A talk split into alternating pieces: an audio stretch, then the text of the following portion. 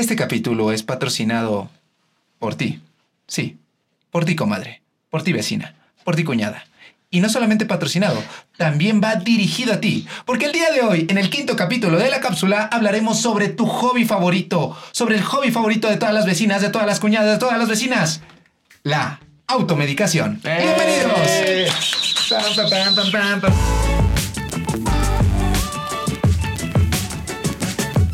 Bueno, sean bienvenidos a un capítulo más de la cápsula MX. Aquí con mi amiga la doctora Jackie y el doctor Octavio. A ver, pe- espérame tantititito. Es que no sé si es Octavio o es Belinda. ¿Qué está pasando Ah, aquí? atacándome. Me estás haciendo body, ¿cómo se ¿Qué? body shame se Body llama? ¿Qué te sí. pasó? ¿Estás haciendo Ay, body que ya va a ser penalizado, ya vi, ¿eh? O sea, eh, no me acuerdo en qué estado ya Sí, es. es penal- eh, penalizado. Síguete burlando de mi nariz de calamardo y ¿Qué te ibas vas a decir? Penalizado. Penaliz- no, pa- y penalizado. ya es cárcel. ¿Eh? Cárcel, ¿qué Amigos, tal? pero bueno, todavía no es. ¿Qué te está pasando? Nada, amigos? nada, me operé la nariz, me hice la rinoplastía con el doctor Irving Hans en Facial Clinic en la ciudad de Puebla. No está patrocinado esto, pero lo quería decir nada más. Sí, aquí está su número de Aquí está su teléfono. número de teléfono ya. Pero, Pero- me operé de forma estética. ¿Por no qué te ni- operaste, Porque quería. ¿Cuál ah, fue tu...? yo pensé que sí tenías un Yo problema. también, bueno. o sea, a pesar del, del taqui- tabique Ah, de El problema me- lo tienes no en el coco. como- el problema lo tienes en el coco, entonces. Ah, tienes, tienes disforia. No te aceptas como eres. Uh, burlándote. No, No, no, amigos, a ver, ¿qué pasó? ¿Qué pasó? Nada, pues es que lo digo en el video de 50 cosas sobre mí, el primero, porque Si Belinda sé- lo hace, él también. Exacto. ¿Por qué yo no? ¿Por qué yo no? Si Zapito, yo... No, este... si se operó de Zapito, yo también no.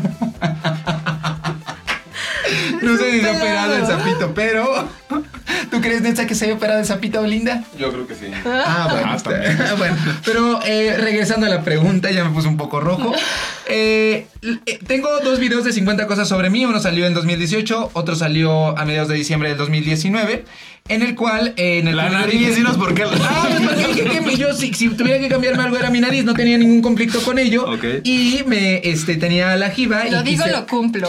lo digo, lo cumplo y, y pues ya me, Lo me veo, quedo- lo quiero, lo tengo. Exacto, como diría Ariana Grande, que también es una. Deberíamos hablar este tema en vez de la A ver, si automedicación. quieren que hablemos de las cirugías plásticas, quiero que lo comenten en la parte de abajo para que empecemos con este señorcito que se cirugió la cara. ¿Cuál Y después vamos a decirles qué me he cirugiado yo y qué se ha cirugiado. Ah, Eso me parece. bueno, ¿o ¿Qué ¿eh? procedimientos nos ¿Qué hemos hecho? procedimientos? Me parece, si Me les gusta gustaría, eso, me gusta. déjenlo aquí en la caja de. Puede ser nuestro primer capítulo de, de la segunda temporada. segunda temporada de la Ah, Pero mira. bueno, muy buena, muy buena, qué, bu- qué buenas ideas nos, nos- nos- se nos ocurren. Pero bueno, regresando al tema y nada más concluyendo, fue íntegramente estética. Sí había desviación, no había tanta. La neta es que sí respiro mejor. Ya saben, cuando uno no está acostumbrado a tener, a dejar de tener dolor de cabeza, pues cuando dejas de tenerlo te sorprendes. Claro. Lo mismo con mi nariz, ahora que he estado respirando, respiro súper bien. Oye, amigo, pero ¿te automedicaste por el dolor? Ah, qué buena pregunta para iniciar este capítulo. Y la neta es que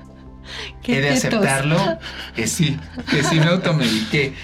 Y No, pero es que este hombre se automedica como quiere. Ay, no, vas a decir que soy día- un farmacodependiente el otro día- aquí la El gente. otro día no podías despertar. O, dime si no te podías, estabas todo somnoliento. ¿Benzodiazepinas? ¿Qué, ¿Qué te metiste el otro día? Ah, que lo puse en Twitter. Sí, ah, no, no, bueno. ¿Qué fue lo que pasó? Había hecho mucho ejercicio un día antes, pero mucho, mucho, mucho, mucho, y tenía muchísima contractura muscular. No tenía metocarbamol, no tenía ningún AINE. Y dije, eh, Fenobarbita. no, eh, propofol.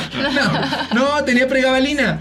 Previa a ese consumo, había consumido en otros dos momentos de mi vida pregabalina. Una vez había sido la marca Lírica, patrocíname Lírica. La otra había sido una de genérico.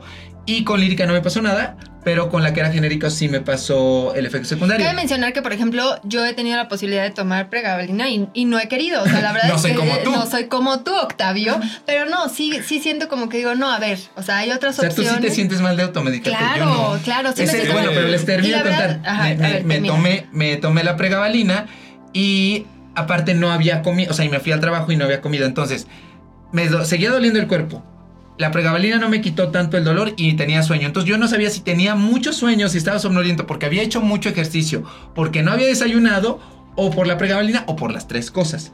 Definitivamente, pues si no tienes los conocimientos médicos, pues no te debes de automedicar. Yo me automediqué. Claro, porque el señor es internista y obviamente sabe lo que está haciendo, pero yo sí soy de las que, o sea, por ejemplo, no puedo, o sea, sé que necesito eh, algún AINE y me espero hasta el último ¿Neto? momento. O sea, ¿ni Sí, claro. paracetamol te tomas? Hasta- es más, no, me tomo hasta el último momento el medicamento. Aquí está Netza que puede ver cómo la sufro. Pero la verdad es que sí prefiero hasta el último momento tomar un medicamento, aunque sé que es lo que debo de tomar, pero.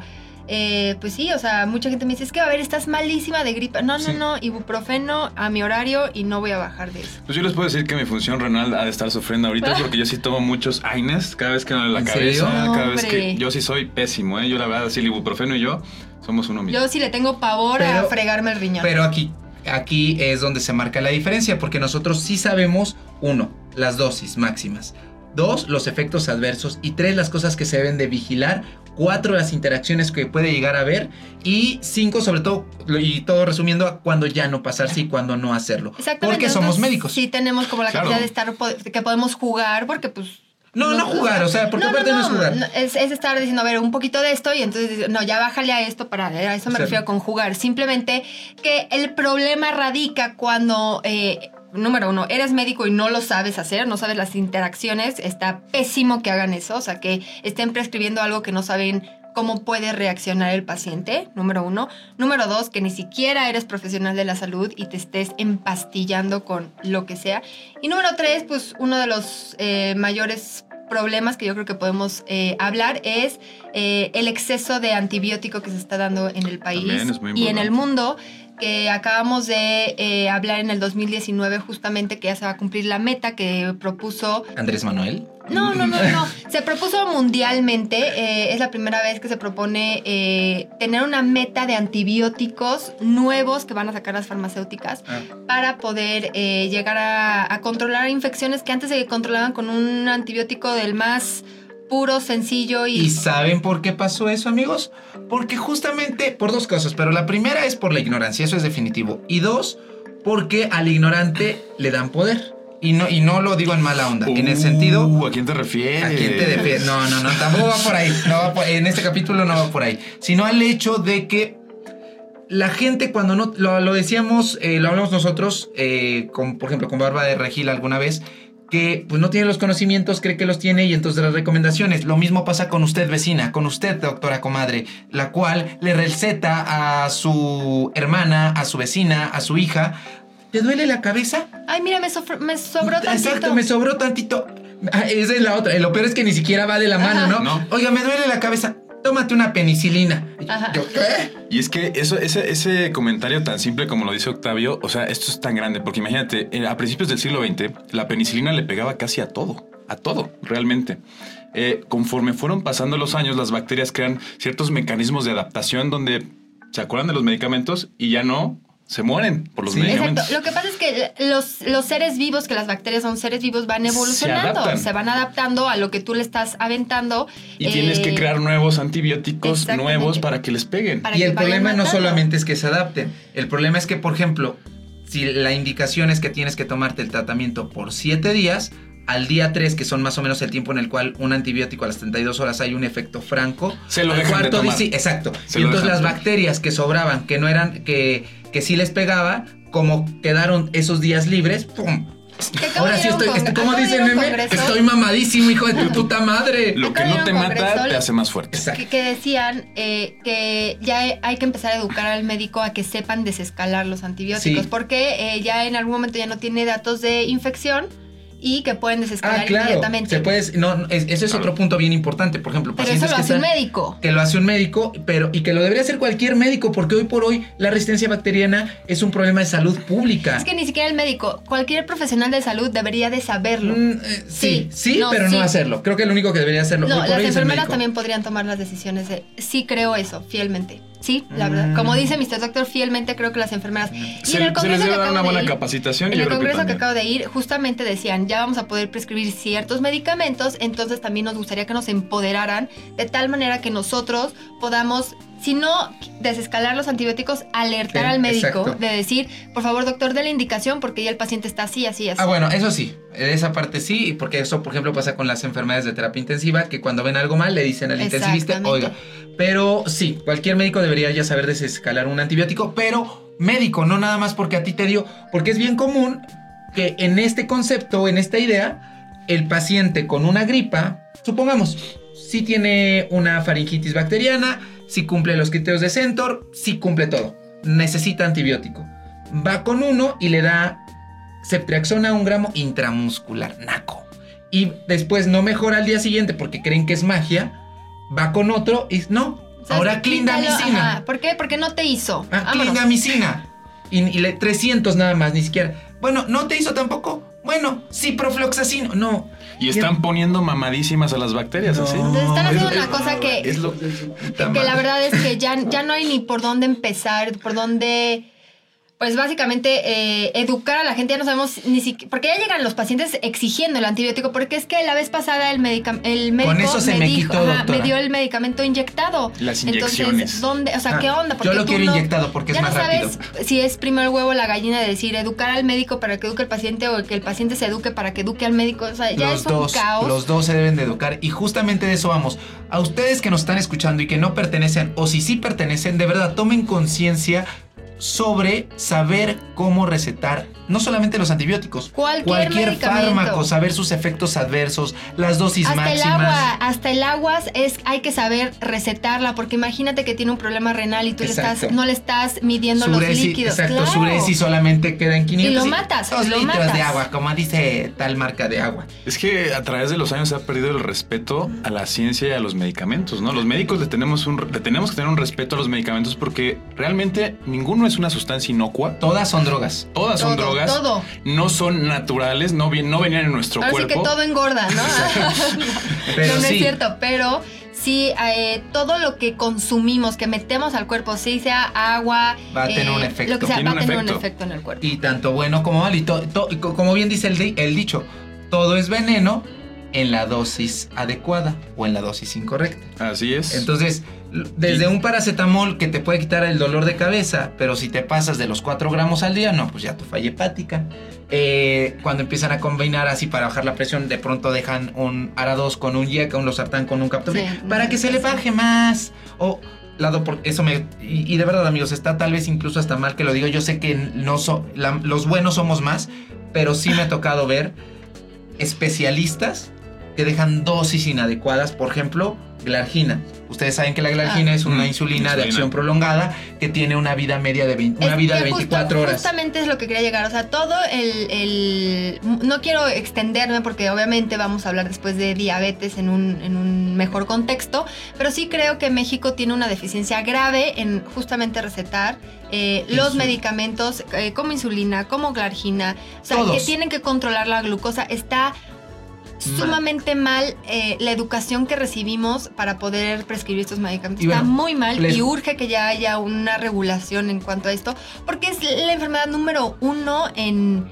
en México. y en Latinoamérica. sí, no, todo no. lleva eso. Y este internista dejaba insulina cada 12 horas. Deja insulina cada 12 horas. Y saben qué es lo peor que por es que simplemente es mecanismo de acción. Seguía dejando esa insulina cada 12 horas con glibenclamida una ¿Y qué sulfonilurea tal la hipoglucemia? Muy- esa mucha- no claro Mucha llegaba gente no entiende lo que estamos diciendo, pero son barbaridades. O sea, son barbaridades que, que, que- que no van y que un médico, simplemente por ser médico general, ya debería de saber porque para eso están los médicos generales. Y no, no deben de pensar como, ay, tiene un problema con glucosa, mándelo a un endocrinólogo. No, no, no, no. Ya es un problema de salud pública a nivel mundial, a nivel Latinoamérica, que nosotros como médicos generales, y me señalo porque yo soy médico general, deberíamos de resolverlo para no saturar el segundo nivel. no y sobre todo volviendo a, a como inicio mis pláticas que ustedes las han escuchado en este país lo que más se come es tacos ¿Sí? Por lo tanto, si lo que más se come es tacos, todo taquero debería de saber cómo preparar una tortilla. En este país, de lo que más se muere la gente es de diabetes, todo médico que se, se encarga de tratar la diabetes debería saber iniciar insulina. No, todo médico. Todo médico. Todo, Todo médico, médico. Todo va médico. a convivir con alguna persona que tiene diabetes. Yo, yo quiero abrir un debate. Aquí, ahorita, viendo todo el problema de la automedicación, ¿no? ¿Quién realmente es el culpable de esto? Porque yo me pongo a pensar. La industria farmacéutica es 3 mil millones de dólares al año. Es increíble, es gigantesca, ¿no? Y también los médicos tienen una responsabilidad muy grande porque ellos son los que tienen la única capacidad de recetar algo. Pero vemos que en, en las farmacias y en los supermercados se venden medicamentos como, no sé, no, no voy a decir los nombres, pero los puedes tú comprar si tú quieres, ¿no? Puedes comprar AINES, puedes comprar este, Inhibidores inhibidores, de de, bomba- bomba, bomba de protones. lo que sea, y todos tienen muchos efectos Hablando de la secundarios. automedicación en general, no solo de antibióticos. ¿Quién, quién crean que sea, o sea, cuáles son los Pues game es que changers de esto? O Es el realmente, gobierno en conjunto Todo. con. ¿Creen eh, que deban regular más esto? Claro, 100%. Sí. O sea, tiene que estar sumamente regulado. Hasta eh, hace unos años que les gustó, unos 10 respetarlo. años, los antibióticos no requerían receta. O sea, tú podías ir a una farmacia y decir, quiero esto y te lo daban. Dame un... ¿qué? Y eso debería de ser con todos los medicamentos. Por ejemplo, acabo de ver un video que creo que, no sé si lo vieron, ya lo bajaron, no sé si fue porque yo lo comenté y hubo muchas compartidas. Eh, en un programa, eso es como un similar a hoy, no era hoy. Venga la alegría.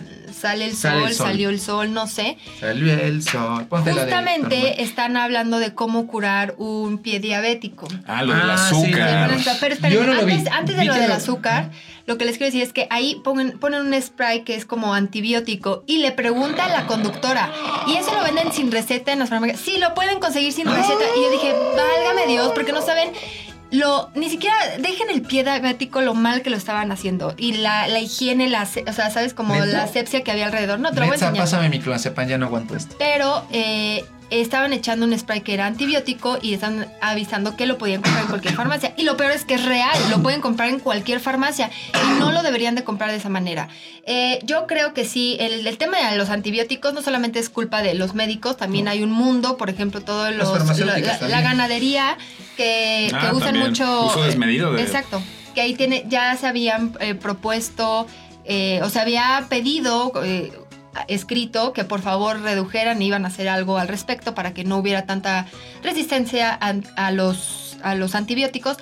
Pero eh, yo creo que sí, el tema de la automedicación sí debe de estar regulado. Para todos los fármacos. Yo- ahí yo también ahí pienso debe lo entrar mismo, también ¿Sabes? COFEPRIS fuertemente, que es el gobierno finalmente, y que tienen que poner una regulación para que limiten eh, el problema de salud pública. Ahora, Estados Unidos también tiene un fuerte problema, aunque no sale a la luz, tiene un fuerte problema de automedicación. Pero ahí sí, por ejemplo, pues sí, lo tienen un poco más regulado y al menos tienen un poco la conciencia de decir, me están dando un medicamento y si está bajo receta, es importante que siga el tratamiento, respete el medicamento y siga, el- o sea... Tiene- tienen más regulación, pero, Exacto. pero ustedes saben, ¿cuál es la intoxicación más común en pediatría? ¿Con, con qué medicamento es? Híjole, no sé. Paracetamol. ¿no? El Sí. paracetamol lo puedes conseguir como dulces. Y aparte es buenísimo el paracetamol. y o sirve sea, para muchas cosas, pero lo que la gente no entiende es que el paracetamol también te puede matar. ¿no? Sí. Eso no lo, no lo entienden. Entonces, y los médicos a veces parece que no les importa, ¿no? Como decir, ah, sí, déjale el tempra. Unas Sí. gotitas, ahí dale, vele calando 8 o 9 gotitas y la gente dice, es que no se le baja la fiebre. Le dan Es 16, más. le dan 25. Exacto. Y el niño llega intoxicado con ya Con falla falla hepática. hepática, Y- amarilla, así. ah, Y, es un medicamento realmente que tú puedes conseguir en cualquier farmacia, en cualquier supermercado. que tiene efectos adversos. Ese, te lo ese puede dar tu abuelita Es en también. el contexto justamente de un bebé, ahora en el contexto de la abuelita. La señora que ya tiene Sí, diabetes, traes falla renal claro. y que es que me duele, tengo con artrosis, me duelen mis rodillas, doctor. Me Falla a- renal, ¿eh? O sea, hay Falla que... renal, eh, insuficiencia renal. ya no tiene sirve el riñón. Daño ya- en el riñón. Todavía no, todavía no la van a dializar, le falta poquito, pero dice, me duelen mis rodillas. Voy a tomarme mi naproxeno. Voy a tomarme mi diclofenaco. Y se está echando el diclofenaco cuando es, la, es uno de los principales fármacos que causan daño renal. Aunque no tuvieras un daño previo, te causan daño renal. Entonces más te están echando ahí y medicamentos que se venden, que lo- y ni siquiera en una farmacia. Tú vas a una tienda, al, a esta tienda, al Oxxo, y las venden ahí. Otro contexto la el señor que va, tal vez tú te fuiste a Tailandia, dijiste, bueno, pues está bien, fue una diarrea del viajero, no pasa nada. Pero ¿qué tal si tiene una infección bacteriana y que su diarrea ya tiene moco, ya tiene sangre? Y deciden ir a comprar loperamida. No, Exactamente. yo creo que O sea, sí, no- está muy no mal. puede ser, Pero o sea, también, por ejemplo, es, es tema, yo creo que la desinformación que hay en México, que de verdad viene desde el gobierno, porque les voy a, retomando el tema de la ranitidina. Ah, sí. Hace, hace no mucho salió una noticia que la ranitidina causa cáncer. Para empezar, está súper fuera de contexto esa Sí. frase. Primero, si eres médico que lee, ya deberías de haberlo sabido desde el principio que la ranitidina es un ¿cómo decirlo? O sea, que, que tiene cierta característica o sustancia dentro de la ranitidina de cómo Hay- lo están hay haciendo. un compuesto. Ajá, hay un compuesto que le agregan a la rani- ranitidina. No todas las ranitidinas, solo ciertos laboratorios que dicen que puede haber más riesgo para desarrollar cáncer. Lo mismo que las tomografías, Lo mismo que fumar. fumar, lo mismo no, que... les voy a contar a una experiencia que me pasó justamente. Eh, iba saliendo de- de- del hospital público y yo había restado ra- eh, ranitidina a un paciente porque eh, tenía gastritis, estaba comiendo mal, no le podía dejar omeprazol porque estaba tomando clopidogrel. Eh, para los que no sepan, el omeprazol y nivel clopidogrel, entonces le dejé ranitidina. Salió la noticia, ese mismo día voy saliendo y me dijo, oiga doctor, pues este, yo creo que me va a cambiar la ranitidina, ¿eh? Porque este, porque me acabo ahorita de dar cuenta que dice que tiene, que, que me da cáncer. cáncer. Y en eso, voltea El y le sopla su cigarro y yo, no, hijo, puede ser hijo de tu puta madre, tanta doble moral en tu vida. O sea, eso justamente es a lo que Entonces vas. está muy mal porque se hizo una noticia y yo, o sea, por ejemplo, yo acabo de subir un video de, o sea, no hablando de la ranitidina como tal, pero mencionaba cuál era el funcionamiento. Nada más lo oculté y dije, ya no me voy a meter en problemas, pero sí me llamó la atención que especialistas, o sea, ortopedistas, traumatólogos, eh, intensivistas me escribían y me decían, ¿Cómo ah, puedes ¿cómo decir? puede estar tú promoviendo la... Y yo, no, no, no, No, no, no estoy, no está estoy promoviendo. promoviendo. Número uno, lean bien y qué pena y vergüenza que tú como especialista me estés diciendo eso. Número dos, está pésima la responsabilidad. O sea, qué irresponsabilidad de la COFEPRIS de haber dicho eso, porque para empezar la noticia salió meses antes en Estados Unidos por la FDA y en la noticia de la FDA por- por- está en inglés, entonces si no hablan inglés no lo van a poder traducir. Uy, perdóneme. pero eh, si lo Ulala, pegan al- señora. no, si lo pegan al Google Traductor va a decir causa cáncer, pero si ya lo sabes interpretar ahí dice ciertos medicamentos de ciertas farmacéuticas se están Sí, corroborando. Y a todos los que nos están escuchando, ¿saben cuántos medicamentos causan cáncer? Todo causa cáncer. Todo Entonces- Demasiados. cáncer. Entonces, la verdad es que sí se me hizo una falta de responsabilidad. El omeprazol está asociado al desarrollo de cáncer. Sí, y, y como de, comentaba, no me acuerdo quién lo, eh, el internista, creo que Pero es- un, un no, uso no, no. irresponsable. Medicazos. No me acuerdo quién lo comentó Ah, en este, Twitter, sí. eh, pero dijo, a ver, si la ranitidina causara cáncer, todo México tendría cáncer. Claro, porque Entonces, es un medicamento que se vende libre y que, y que se lo están tome y tome y que más bien eso sí está mal. Estarte un, tu medicamento, Exacto. un medicamento Más que no. que el que causa cáncer, la importancia que debería Cofepris a ver, ciertos medicamentos causan cáncer, entonces vayan con su médico para que ahora Vean sí si son candidatos. Porque lo- yo también puse un tweet sobre eso, así de eh, qué poca moral de los que se están burlando de los que eh, dejan ranitidina en vez de omeprazol, sabiendo, por ejemplo, que el omeprazol causa clostridio. Por ejemplo, y en mi caso sí, es, sí, sí ha pasado eso. O sea, sí les he dejado tener que dejar ranitidina porque no les puedo dar omeprazol. No les puedo dejar omeprazol. Pero esto me lleva a mí a una pregunta que te quiero realizar a ti, Víctor. Venga. ¿Tú te has enfrentado o has tenido algún problema con un familiar o paciente por negarte a darle algún medicamento? Por supuesto que sí. La clásica. Resfriado común. Sí. Que el 80%, más o menos 80, 85% son por virus. Aquí sabemos eso. Pero la gente piensa que siempre hay bacterias, ¿no? Entonces me dice, Dame mi antibiótica, doctor. no lo pude, no lo pude haber dicho mejor. Quería que le diera, que, que le diera ceftriaxona inyectable, ¿no? Cetrazona. Con betametasona, doctor. Me fue a reportar porque no le di la ceftriaxona.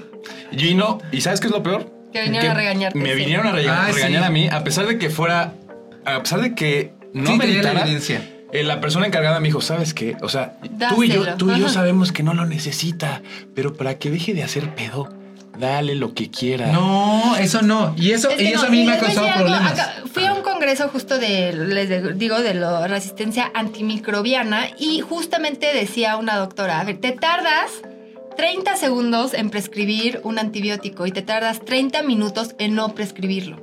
Entonces, es justamente algo que a mí se me quedó mucho. Dije, claro que sí, porque son, ajá, son 30 minutos que tú te tienes que dedicar al paciente a explicarle y educar por qué no tienes que dar el medicamento que él te esté exigiendo. Va a ser uno de mis Sí, nuevos mantras. sí, claro, 30 o sea- segundos para darlo, 30 minutos para, no darlo. darlo. Pero ¿sabes qué pasa después de esos 30 minutos? Te dicen, Bueno, ¿y me lo va a dar o no me lo va a dar, hijo de tu puta? Exacto. No, no, no. Y si no, lo peor de todo es que van con el médico de al lado y el médico de al lado. O sea, Se dicen, van. ah, órale, está bien, ya, deme lo que Y usted me quiera entonces dar. se van con la idea de ese doctor sí es bueno ajá. porque sí me da antibiótico. Exactamente. Entonces tenemos que ponernos como en el mismo canal todos los médicos profesionales de salud y saber por qué sí, por qué no y tomarnos los 30 minutos para no dar el medicamento, ya ni siquiera antibiótico, el medicamento que el paciente llega a exigir. Oigan, ¿ustedes han visto así recetas ridículas? Por ejemplo, a mí me ha tocado sí. mucho la no, la no. micacina para todo, ¿no? Sí. O así linesolid. Es- No, a mi contar- casina con creatina de dos. Ay, no, Dios. no, no, hay unas barbaridades que, que quieres O- o patear. a cuatro todo el mundo. antibióticos. O, o ya recetando carbapenémico. Sí, sí, sí, también Eso ha dices- sido. dices- Hijo, no mames.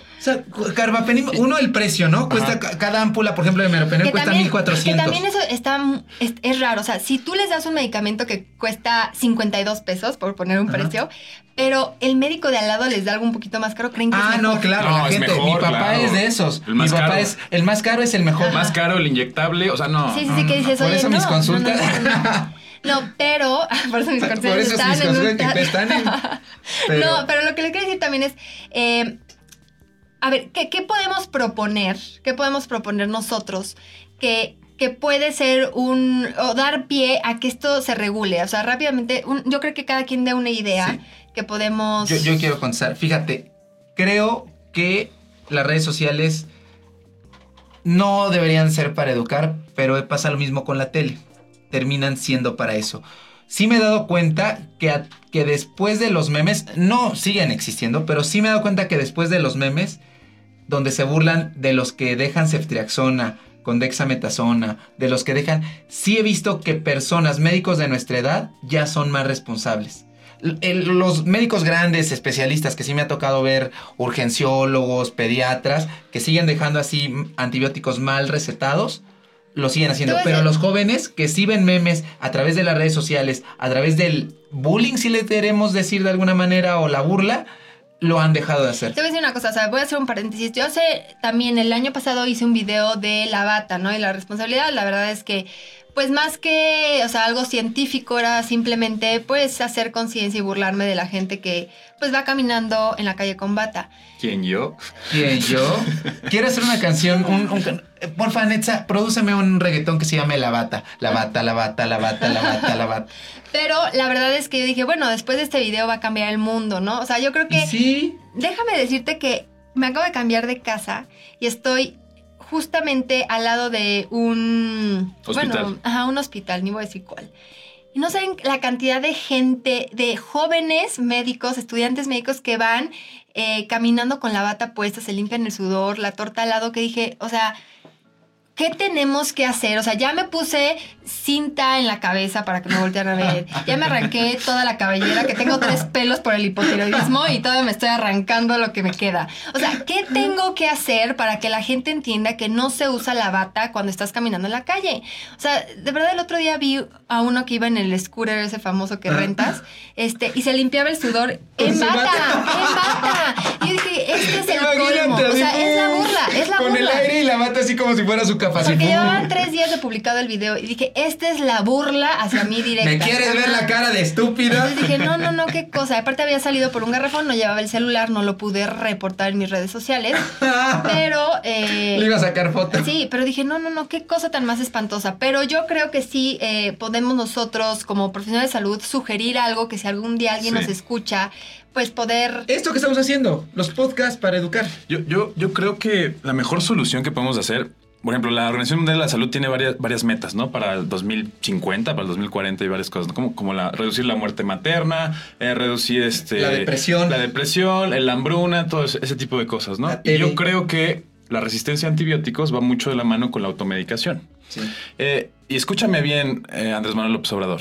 Sí, uy, por ti, bravo. Y yo no tengo nada en contra de él, ¿eh? De hecho, me es indiferente, yo no tengo nada en contra de Andrés Manuel López Escúchame Obrador. bien. Pero yo creo que un programa social eh, adecuado que yo a mí me gustaría ver es en las escuelas de el respeto al médico. Exacto. Porque la única forma de que la gente deje de consumir medicamentos a lo güey es que respeten la figura del médico, que es el único que te puede prescribir un medicamento. Y también dejarle al médico nada más prescribir. También limitar un poco la COFEPRIS tal vez a ciertas farmacéuticas a hacer tantos anuncios, ¿no? Por ejemplo, como en Estados Unidos, que todos los anuncios tienen Oye, tienen sí. una leyenda de visite a su médico, él es el único responsable que te puede, te puede recetar esto. Yo, lo- yo por ejemplo, Te, veo te voy a decir varios una cosa, anuncios. por ejemplo, también están tratando de implementar que sola o solamente algunos doctores que de- se den de alta pueden recetar opioides o, Ah, o sea, por ¿sabes? ejemplo. Entonces yo creo que se me hace ideal eso de que, o sea, siendo médico, se te- o sea, hay muchas cosas que no las manejas todos los días. Entonces sí tienes que, si tú quieres recetar, recetar algún tipo de medicamento o grupo de medicamento, sí tener una capacitación para saber exactamente y ser un profesional Fíjense. experto en ese tema. Fíjense, en el IMSS se me cayó la baba. Y si dentro de los médicos hay deficiencias en esos temas, imagínense en la población. En el IMSS pasa algo. Eh, hay ciertos medicamentos que están, que son de prescripción, así le llaman. Es decir, que el médico de primer nivel, el médico familiar, no los puede dar y que requiera fuerza la valoración por el internista. Entonces, eh, me los mandan a mí. Hay algunos que sí se me hacen muy absurdos, como el hecho de que me, me manden para que yo les autorice el telmisartán, cuando es un medicamento súper básico. Ah, sí, sí. Hay otros eh, como Celecoxib que entiendo por el precio. Y esto también me lleva a pensar lo que tú decías en Estados Unidos. A mí me sorprendió muchísimo la primera vez que fui yo a Playa del Carmen. Como toda en la Quinta Avenida, cada tres locales había farmacéuticas, droguerías, así de, compra esto, compra esto. Y yo decía, güey, no puede ser, ese es el mundo de la resistencia bacteriana, de los efectos secundarios. O sea, cualquiera se puede morir aquí por alguna intoxicación de medicamentos. Pero bueno, esto es un tema muy largo, es un tema muy grande. Solo quiero creo que cargar, acabo de ver, por ejemplo, el doctor Negrete, si no lo conocen, Ah, síganme sí. en las redes sociales, Sí, yo soy Muy, fan. muy buen tipo, un buen Sí. amigo. Y acaba de subir hace unos meses que está grabando, porque hace buenos sketches, eh, no sé dónde es realmente. De Colombia. Colombia. Colombia. Que el, minis- o sea, el Ministerio de Salud, que es como la Secretaría de Salud, lo contrató para hacer sketches de la automedicación. Y creo que se, o sea, se me hace fabuloso que ya estén agarrando a, a gente que influye, o sea, como por ejemplo que tú eres el... que cuando pe- pensamos en algún doctor en Latinoamérica es Víctor, o sea, ¿sabes? O en Pero- México Pero si son jóvenes nada más, si son, si son viejitos, jóvenes. han de pensar en Pero otros yo creo que ahí debería, lo que yo propongo es que la educación a los, eh, a los jóvenes, ya sean médicos jóvenes, estudiantes de medicina o jóvenes en general, simplemente para que ya cuando lleguemos a una, a una Edad. edad, eh, donde ya podemos tomar otras decisiones, sepamos exactamente qué hacer y qué no hacer. Y obviamente teniendo el apoyo del gobierno sería algo Fabuloso. inmenso, ¿Ya nos fabuloso. escuchaste, doctor Mancilla? Andrés Manuel, Alcocer. Alcocer. Alcocer. Estamos Exactamente, dispuestos para entonces, ayudar. Les mandamos un beso a los tres. Y lo que decían muchos doctores es que ya después de que tus hijos te están exigiendo algo, los mismos adultos empiezan a cambiar. Sí. Entonces, o sea, ya los, los papás, que su hijo de, oye, no me has vacunado y mis amigos ya están vacunados, Exacto. ya los papás empiezan a cambiar también. Exacto. Entonces, yo propongo eso, eh, que, nos, que unamos fuerzas, pues. Eso es Sí, lo que yo- digo. Exacto. Yo y todo que se reduce a una sola cosa, como siempre, en todas las enfermedades, que es la educación. Exactamente. De ambas partes, del Pues, paciente señoras, y del médico. Hasta aquí el capítulo del día de hoy. Muchísimas gracias. No Eh, se automediquen, por favor. No se automediquen, Sí, no ese se tomen su naproxeno, abuelitas. Ajá, acudan, acudan a la consulta. Yo quiero que acudan todos a la consulta, Sí. no mensajito. Acudan a la consulta, que los vea, que los toque el médico. Que en el buen sienta. sentido, que lo sienta ahí con ustedes. Pues muchísimas gracias otra vez a Mr. Doctor, a Doctor Octavio Arroyo y al Doctor Vic, muy bien conocido. Y pues aquí está su espacio. No la se olviden de seguirnos en todas nuestras redes sociales. Nos Eh, vemos. Ah, la Ah, bueno, las que nos siguen en nuestras redes sociales antes de irnos, A para ver, que si no. pónganse de sociales, acuerdo. sociales. No, pues las redes sociales de la cápsula. Y te las di las tuyas también. Ok, digo las mías. Mr. Doctor Oficial en todas mis redes sociales. ¿Las tuyas, Víctor? Doctor Vico, Doctor Vico oficial. Y saluden corto y doctora Jackie López. Y obviamente la cápsula MX en todas las Es que, redes es que no sociales. nos queremos despedir, por eso nos tardamos tanto Ajá. sin despedirnos. Pero pues bueno, muchísimas gracias. Eh, espérenos en el próximo capítulo. Adiós. Adiós, déjate ir, Netza. Chale. Venga.